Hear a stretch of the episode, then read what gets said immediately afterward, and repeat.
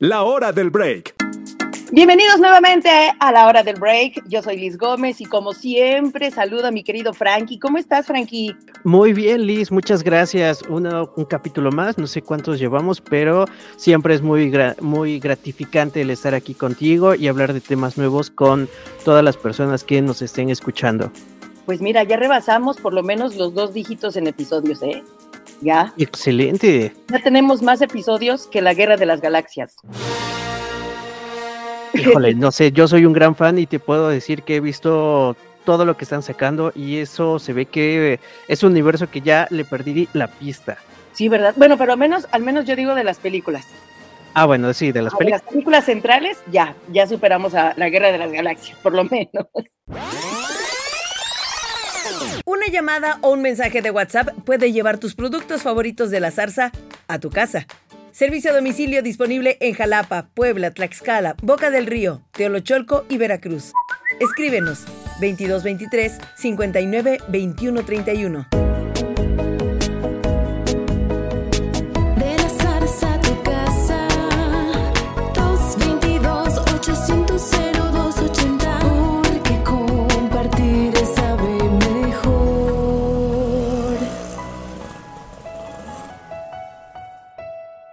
Sigue disfrutando de la hora del break.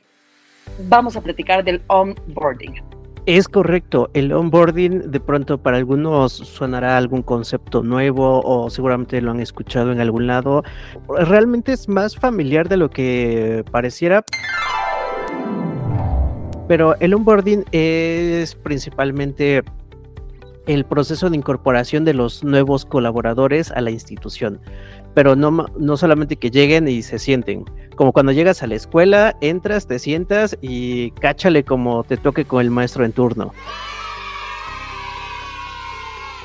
Y por eso vamos a desglosar, como dijo Frankie, miren, les vamos a traer tres básicos para comprender bien el onboarding. ¿A qué nos referimos cuando hablamos de esto? ¿Cuáles son los objetivos? Y también por ahí les, les diremos algunas cosas para no confundirlos con otros términos.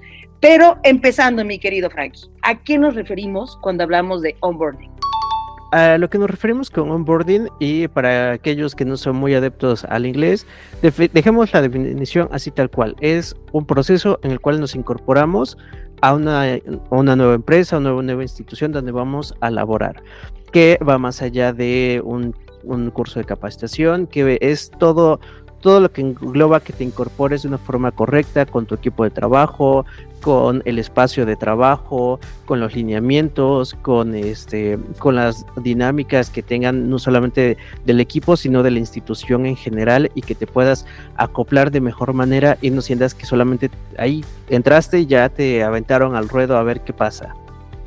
Ah, mira. Oye, pero obviamente cuando hablamos de esto, de, de este proceso, es algo que le compite más a la empresa que a mí como colaborador, entonces. 100%, 100%. O sea, sí, lo ideal es que cuando una persona entre a una nueva institución a laborar, pues llegue con buena actitud, que no, que deje todo ese, todas esas cosas que traía de su antiguo trabajo, eh, de pronto los malos tratos y demás, es como de, deja todo eso suelto y ábrete a la a, la oportunidad que te esté dando esta nueva institución, a que la conozcas, a que veas cómo es la dinámica, es como lo más recomendable, pero en sí esto es algo que hacen muchas empresas, eh, no tantas como quisiéramos y desafortunadamente por lo general solamente sin empresas medianas o grandes, que, y eso algunas, porque hay unas por ahí unos de color amarillo que ah, no tienen... Pero ese no es el punto. El punto aquí es que eh, sí, tú como colaborador solamente llegas y déjate consentir o déjate guiar en este onboarding. Y las empresas que hacen esto lo que buscan es que tu integración no sea tan de golpe, que no te sientas solamente dejado y o abandonado en, tu actividad y órale, una persianada y, y a darle. Digamos entonces que aquí, hablando de recursos humanos, pues su chamba no termina nada más en decir, ah, este, y el ganador del puesto es Frankie, y ya, que se las arregle como pueda, y la empresa también. O sea, es todo un acompañamiento para que también los que nos están escuchando, pues se vayan dando cuenta que ahora las empresas están volteando a ver esto, a que uno, desde que entramos, ahora sí que desde el día uno, estemos bien, cómodos, porque además, Frankie, yo creo que todos tenemos como esta famosa curva de aprendizaje, ¿no? En un trabajo, que aunque tengamos experiencia o ya haya yo trabajado en un área y llegue a una nueva empresa, como sea, también tengo una curva de aprendizaje en ese nuevo lugar. Sí, claro, completamente. Y la curva de aprendizaje va más allá de los conocimientos o la experiencia que traigas. Es una curva de aprendizaje por los procesos que se hagan dentro de la empresa, por este, la misma convivencia, cómo funciona, cómo se hace. Si de pronto eh, ven, alguien que viene de una empresa un poco pequeña está acostumbrado que todo se pide eh, por una llamada y entra una empresa grande y es por este todo es por correo o tiene un nuevo tiene un sistema diferente de gestión o de comunicación. Entonces es esa curva de adaptarse de lo que traías a lo que se tiene que hacer y para que tu trabajo se adapte a esa, a esa nueva modalidad. Ah, miren, cómo, la verdad es que está súper interesante esto, mi, mi Frankie. Y bueno, también debemos saber entonces cuál es el objetivo del onboarding. Mira, el objetivo, seguramente habrá unos que digan, el objetivo del onboarding es la retención del talento que se incorpora a las empresas, pero sí, hay gente que lo podrá definir como muy cuadrado, pero hay muchos que lo podemos definir como uno este proceso, pero más allá de retener es el incorporar de una manera correcta a nuestros colaboradores, más allá de apapacharlos, más allá de, todo esto, es que esa curva de aprendizaje no se vuelva una curva cerrada que derrape y termine afectando a todos, sino al contrario, que esa curva sea lo menos, este, lo menos cerrada posible y que pueda ser más funcional para, para todos y que sea menos agresivo.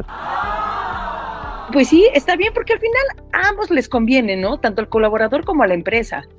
Sí, claro, y al final del día todos, digo, nos ha pasado y a lo seguramente si hay gente joven escuchándonos, les ha pasado inclusive cuando entran a estudiar.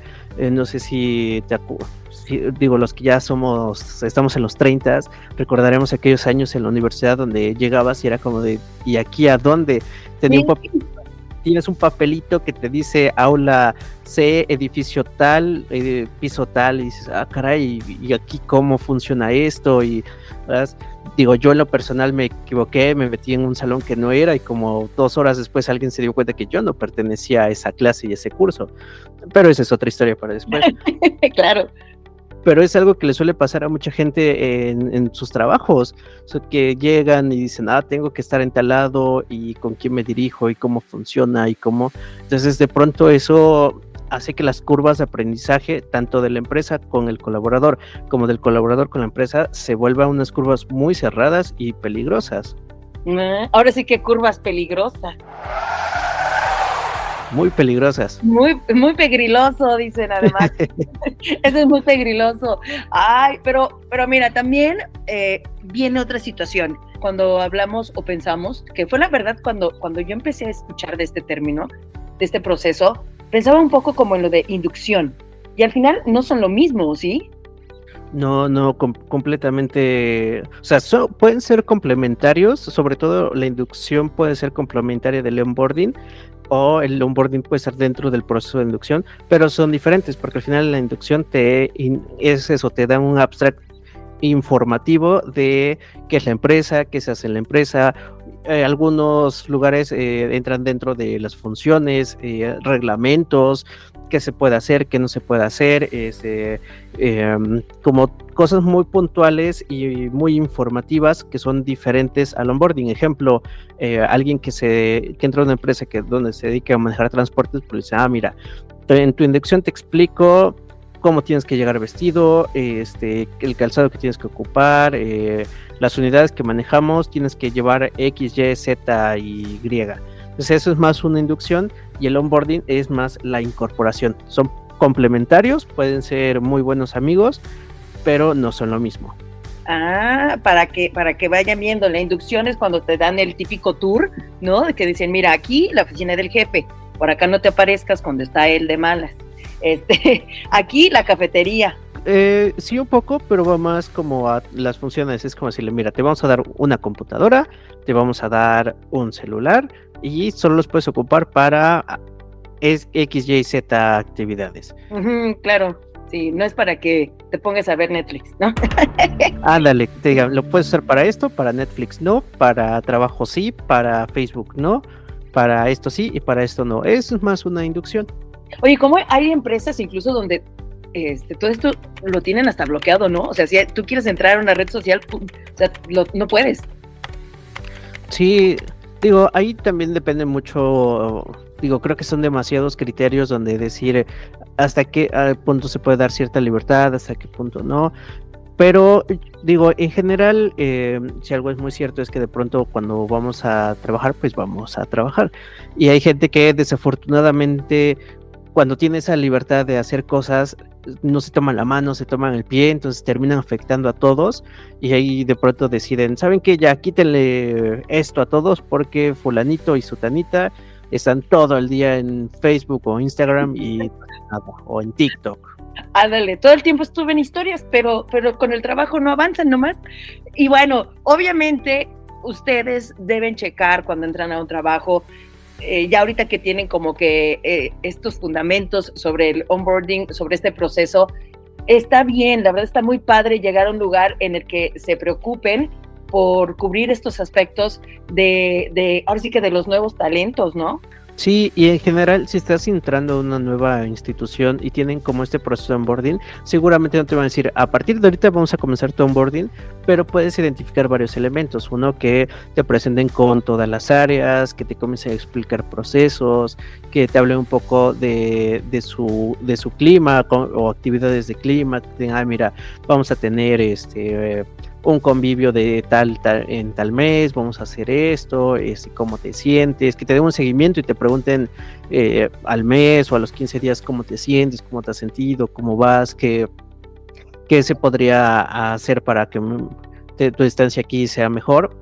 Son como esos pequeños elementos que puedes ir identificando que son parte de un boarding. Habrá empresas que seguramente digan, eh, vamos a iniciar con tu onboarding y ya te van a ir explicando lo que va pasando.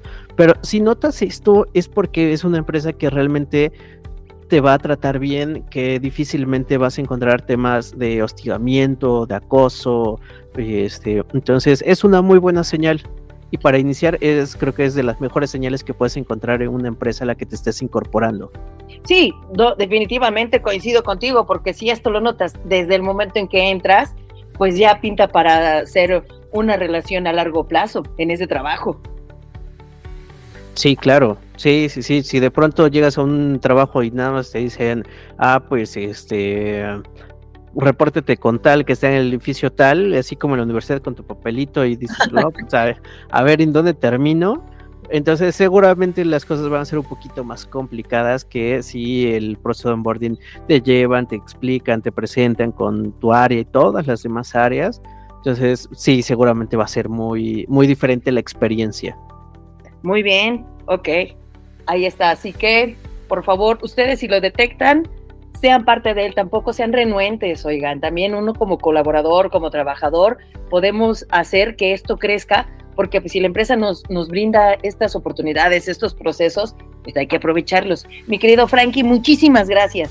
No, hombre, de qué? Este, yo también desconocía la experiencia de un onboarding o de estar en un lugar cálido hasta que llegué a Pastelería La Zarza. Y pues la verdad es algo muy bonito, se siente muy bonito.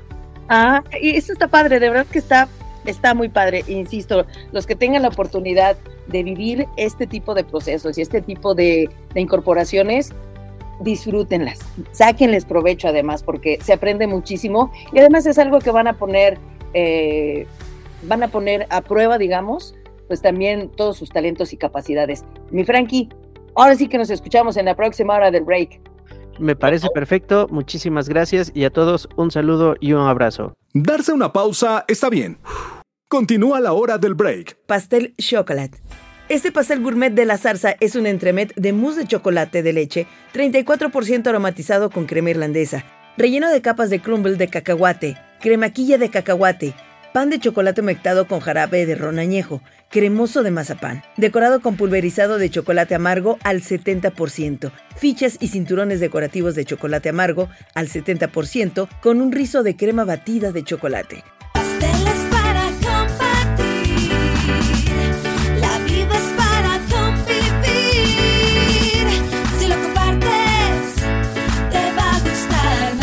No decimos adiós, solo hasta la próxima hora del break.